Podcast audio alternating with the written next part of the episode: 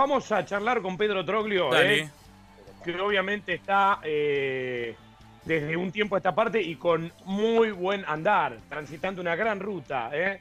en Centroamérica para dejar bien sentado el prestigio, primero el de él, como técnico, por supuesto, y luego, ¿por qué no?, como representante, como abanderado del fútbol argentino. Pedro, Germán Sosa, Gustavo Sima, Damián Tresini, Eduardo Caimi, Fernanda Bonel, todos. En masa te saludamos en este segundo tiempo en Club 947. ¿Cómo andás? ¿Qué tal? ¿Cómo andan? Muy buenas tardes ahí para todos. Todos bueno, separados. Primero que nada, sí, felicitaciones porque, sí, eso está bueno, Gustavo, que lo aclaremos. Vos estás en el estudio, pero todos nosotros, cada uno en nuestra casa, tratando de respetar lo que indican las autoridades, esto es cierto. Este, pero, eh, Pedro, primero felicitaciones porque la verdad que desde hace un tiempo, después viene toda esta historia actual del coronavirus y demás, venís transitando una gran ruta este, ahí, ¿eh? Realmente. A ver, eh, había venido con la idea de, conocer un, un, fútbol nuevo. Lo analicé antes de venir. Era un equipo que hacía ocho campeonatos que no podía salir campeón. Es el equipo más grande del país. Y también apostaba a lo que era bueno, participar en la Copa con CACAF Champions, que es la que estamos jugando contra equipos de MLS, de México. Y bueno, tuvimos la suerte de conseguir el título y estamos hoy con un pie en las semifinales de la CONCACAF Champions por primera vez en la historia un equipo centroamericano pasa un octavo de final. A ver, es lo que soñé, no me imaginé que lo podíamos conseguir eh, rápido. Y después me di cuenta que tenía que irme a dirigir equipos grandes de otros países para generar un currículum más importante en mi carrera, porque cuando iba en Argentina me preguntaban, ¿y cuántas veces salió campeón? Y no, con gimnasia luché tres campeonatos, cuatro, pero no salí campeón. Y me jugaba en contra en vez de jugarme a favor. Y y creo que me quedé sin espacios en el fútbol argentino. Eh, muchos técnicos como nosotros nos hemos quedado sin espacios y, hay que empezar a abarcar un poco más, ¿no? ¿Y esto a qué obedece, Pedro? ¿Obedece a que hay, qué sé yo, un cierto monopolio de representantes que originan que los técnicos sean los mismos siempre dando vueltas de un lado a otro? Que hay pero no está mal tampoco, ¿eh? No está mal tampoco. Si eso es una de las posibilidades, tampoco está mal, porque en definitiva, eh, si tenés un buen representante que te consigue un buen lugar, bienvenido sea, por el representante, por el técnico o por el jugador. Lo que sí noté es que estuve, me fui de gimnasia a ponerle en marzo y pasé dos o tres meses en los cuales entré en muchos, en muchas chances de equipo con otros tres o cuatro técnicos, pero me quedé en el camino y me di cuenta que eran, bueno, que dirigían más o menos los mismos, entonces se dio esta posibilidad y dije, bueno, vamos a abrir un nuevo mercado y, acá estoy, gracias a Dios no me arrepiento. Igualmente cuando tirabas el currículum y hablabas de haber peleado dos o tres campeonatos con gimnasia, la gente que hablaba con vos debería saber también que gimnasia no ganó nunca un campeonato salvo aquella Copa Centenario, decir, pelear un campeonato con gimnasia significa algo. Sí, pero no, no sirve. Vos sabés que, y te hablo, por ejemplo, vamos a las ligas exóticas, esta, cuando vienen Emiratos Árabes, un, una, un Arabia, un Qatar, preguntan, ¿cuántos títulos ganó? Bueno, claro, ¿cuántos títulos gané? Y gané uno solo, bueno, hoy dos, pero uno solo con Cerro Porteño, cuando me tocó salir a dirigir un grande. En Argentina salí cuarto con Argentino Junior, salí tres veces o cuatro veces subcampeón con gimnasia, pero no alcanza, no, no, no, no. La, pregunta es cuántos títulos ganó, entonces me di cuenta que para eso hay que ir a dirigir equipos grandes, ¿no? Pero hay un, hay un terreno, Pedro, en el que da la sensación, ya que está este tema sobre la mesa, en el que Argentina crece y no defecciona, que es el terreno de los entrenadores. Porque, a ver, muchos, y esto sin caer en esta vieja historia de que el tiempo pasado siempre fue mejor, pareciera ser que los grandísimos talentos que tuvo el fútbol argentino de a poquito se fueron apagando y hoy no afloran como afloraban antes. No hay tantos jugadores de gran categoría. Es decir, el, nivel técnico del fútbol por ahí notoriamente ha decrecido y en gran parte porque se venden los jugadores muy jóvenes afuera, en primer término esto, y, antes se quedaban acá y jugaban mucho más tiempo acá. Pero, a ver, aparece Gustavo Costa, no puede dirigir en Argentina, va a Paraguay, sale campeón. Aparece Troglio, va a Paraguay, sale campeón. No puede dirigir en Argentina, va eh, a Honduras sale campeón, aparece Gareca, no, en Vélez salió campeón acá, pero después se tiene que ir afuera porque acá no tuvo mal lugar, hizo lo que ha hecho en la selección de Perú, el patón Bausa en la Liga de Quito, es decir, los entrenadores argentinos ganan en todas partes, Pedro. No, no, seguramente que, eh, a ver, la carta de presentación argentina ayuda para que los equipos grandes de otros países te vengan a contratar, aunque vos no hayas salido campeón en tu, en tu país. Es decir, eso te marca como que dirigir el fútbol argentino te da chances estas de venir a dirigir los grandes de otros países. Y lógicamente hemos tenido la suerte de aprovecharlo la, la mayoría de los técnicos. Pero bueno, en Argentina, claro, Argentina es un torneo tan difícil, tan complicado, donde, como yo siempre digo, salir subcampeón con gimnasia llegar a una final de Copa Argentina eliminando a Boca de River no es fácil. Aunque parezca fácil, no es fácil, pero, pero bueno, para un currículum de muchas cosas, y a veces también está lo otro. Eh, uy, sí, dirigió Bárbaro la gimnasia, pero quiero ver en un grande de Argentina. Entonces vas a dirigir capaz a Independiente, no salís campeón, ah, no, no está para dirigir un grande, como le ha pasado a mí, a qué sé yo, a Alfaro cuando fue a San Lorenzo, tantas, tantas tantas idioteces que se dicen, que los entrenadores están capacitados para dirigir todo. Y se sale campeón y no se sale campeón, y los grandes técnicos salen y no salen campeón. Esto es así. Pedro, ¿y cómo se está viviendo esta situación ahí? No, bueno, acá se vive bastante más tranquilo, hay 150 casos, em, la mayoría en la parte de la costa, lejos de acá donde estoy yo, pero nosotros hace ya 15 días, casi 18 días que estamos en toque de queda. Y el toque de queda acá es total, no hay un negocio abierto de nada. cada ayer abrió el súper 5 horas, pero no, no, no hay posibilidades en el día de ir a algún lugar porque está todo cerrado. Así que se hace todo por teléfono, con envíos y, nadie sale, o muy pocos, ¿viste? Vos te asomás y, y ves pasar un auto, ponerle cada cinco minutos. Así que la verdad que en ese sentido está mucho más controlado que lo que veo que pasa en Argentina. ¿no? Es verdad. Gustavo. El saludo para Pedro y en esta época de cuarentena, Pedro, imagínate, estamos desempolvando eh, videocassettes, eh, también este, recordando tu paso por el Campeonato del Mundo de Italia 90, eh, eh, aquel equipo de River que te vio nacer dirigido por Grigol, eh, que quedó después este eh, trunco su sueño de obtener la Supercopa, postergado por el Racing del Coco Basile. Bueno, tengo tantas preguntas para, para mencionar tus inicios, eh, tu, tu recuerdo cuando irrumpiste en el fútbol grande de la Argentina y llegaste nada menos que, que a jugar ese campeonato del mundo en Italia 90. Sí, yo tuve la suerte de crecer en un plantel terrible, ¿no? Con el Bambino Veira, con ese River del 86, bueno, llegar a jugar la final, bueno, jugué la final de ida con el América de Cali, pero digamos que entraba un rato porque estaba ese animal que era el Negro Enrique en mi lugar, así que era muy difícil.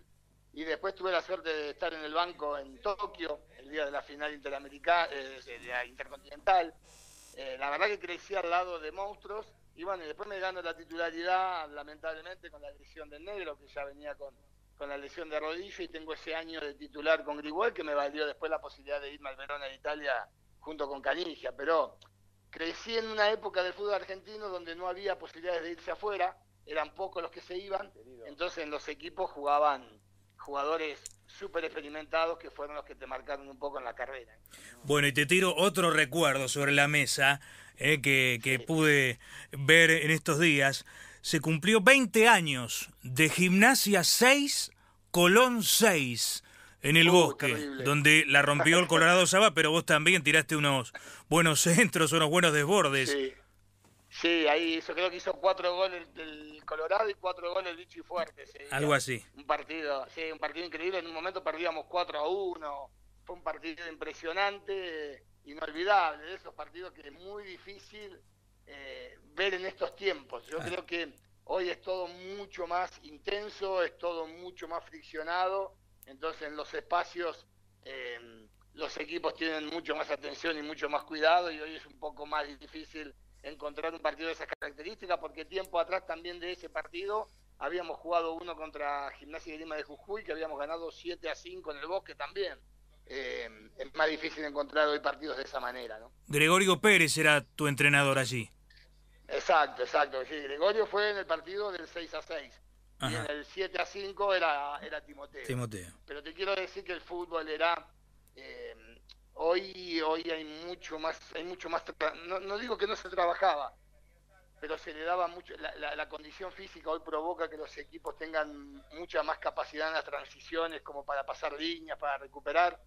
Hay errores como siempre, hay a veces goleadas, pero es muy difícil encontrar que dos equipos se confundan tanto en un partido. ¿no? Y hay muchas más fricciones, por ejemplo, y jugadores que chocan las cabezas eh, en, un, en un comparativo.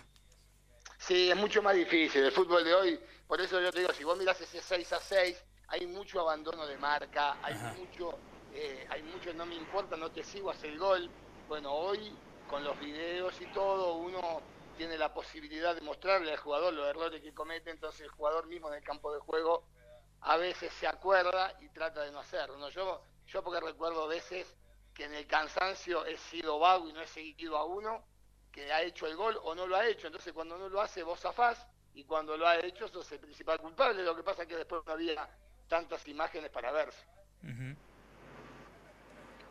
¿Polaco? Ah, sí, a propósito, mira, viste, yo me engancho con esta cosa, Pedro empieza a contar. Aquel equipo de gimnasia, el del Beto, Márcico, el de los Mellizos, el del Pepe Albornoz, que le llegó a hacer seis goles en la cancha de Boca a Boca, este, ¿fue el mejor de todos, Pedro, de los que vos jugaste, o, alguno de River lo superó? Ponele, o en Europa, alguno lo superó. No, yo para mí, yo tengo dos gimnasias, uno en el que jugué y otro en el que fui técnico. Para mí, el gimnasia de, bueno, ese, esa época con el Beto Marci, con los mellizos, Pepe, bueno, todos, Sanguinetti, San Esteban, el Noce, Pereira, bueno, un montón. Ese fue uno de los equipos de los más grandes que, que me ha tocado integrar. Y el otro para mí es el del año 2000, bueno, el que abarca el año del ascenso hasta el 2015 donde jugaba bueno, Nacho Fernández, Mesa, Monetti, Perrinaudo, claro. Pouso, bueno, todos, el Blengio, Barzottini, una Oreja, Monetti en el arco. Yo creo que esos fueron dos equipos de gimnasia, bueno, el de, el de este que te conté último, después te fijas dónde terminaron muchos de esos que en un momento eran chicos, hoy terminan siendo figuras en sus equipos, Nacho en River y bueno, y todos los demás. Y aquel equipo que que me tocó jugar, bueno, al lado de todos esos monstruos, era un equipazo, era una era, eran épocas buenas de gimnasia desde lo económico que podía contratar a esos jugadores. Qué bueno que, que marques lo de Nacho, ¿no? Riquelme alguna vez dijo, cuando jugaron la final de la Libertadores, River y Boca, dijo, el mejor jugador de, aquella final fue Nacho, entendió todo, y el mejor jugador del fútbol argentino, ¿no? Desde aquel Nacho que vos agarraste de pichón y fuiste moldeando, Pedro, eh, ¿en qué creció para ser el jugador de la dimensión que soy, no? Bueno, mirá, te cuento, el, primer día que vamos a la pretemporada, que llevamos a Nacho, que era un chiquito de 20 años, 19 años, eh, empezamos a hacer un trabajo y yo dije, este pibe conmigo no va a jugar nunca. Eso fue lo primero que dije. Eh, eh, sí, porque técnicamente jugaba bárbaro, pero era, era vago. Él quería jugar o patear tiro libre, ese es el juego de él.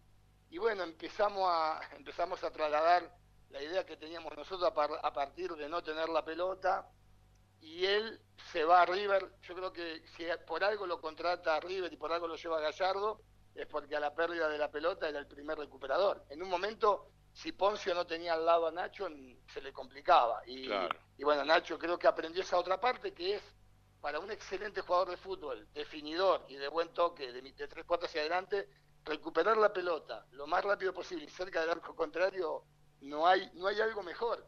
Eh, que esperar a que te ataquen y otra vez agarrarla para volver a atacar. Y él aprendió esa parte y, y bueno, fue a River por eso y hoy se ha transformado. Bueno, yo lo dije en el 2015, para mí era el mejor jugador del fútbol argentino. Gracias a Dios a él le llegó ese mote cuando fue a River, pero para mí ya en el 2015 había sido el mejor jugador del fútbol argentino. Qué bárbaro. Muchachos. Damián, ¿estás ahí?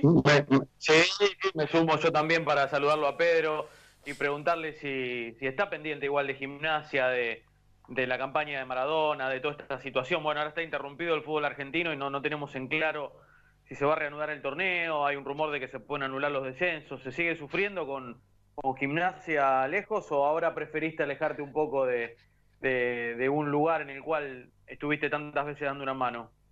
No, no, no, yo tengo claro que estoy alejado de por vida como entrenador para gimnasia, es decir, yo creo que ya cumplí un ciclo eh, que, me, pone en otra situación, no de entrenador algún día, un futuro, sino como, como un hincha más con mis hijos en la cancha. Claramente que lo sigo, no solamente a gimnasia, sino a todo el fútbol argentino, porque tenemos la posibilidad de verlo por televisión, el fútbol argentino, vos sabés que es tan importante que se pasa en, toda en todos los países, podés ver fútbol argentino.